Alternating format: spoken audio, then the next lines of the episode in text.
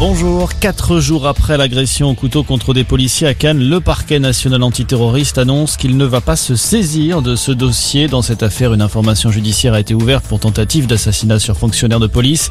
Le suspect, un ressortissant algérien de 37 ans, est toujours hospitalisé après avoir été neutralisé par un tir de riposte lors de son interpellation.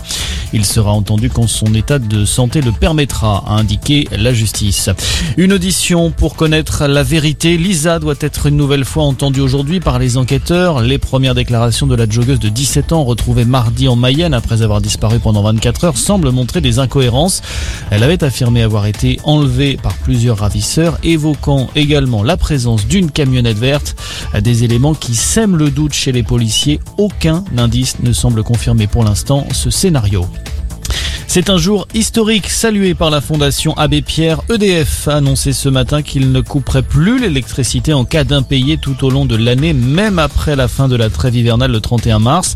À la place, l'entreprise réduira la puissance fournie à ses clients. Objectif, garantir un service minimum pour utiliser notamment les appareils de première nécessité contre le frigo. Les livraisons de gaz à l'Europe vont bien continuer. Moscou prend position dans le conflit entre l'Union européenne et la Biélorussie qui menace de couper l'arrivée de gaz pour le continent. Le pays est accusé par Bruxelles d'alimenter une crise migratoire à sa frontière avec la Pologne en accordant des visas à des personnes venues du Proche-Orient. Une réponse du président biélorusse Alexandre Loukachenko aux sanctions européennes décidées contre son gouvernement pour sa répression de l'opposition.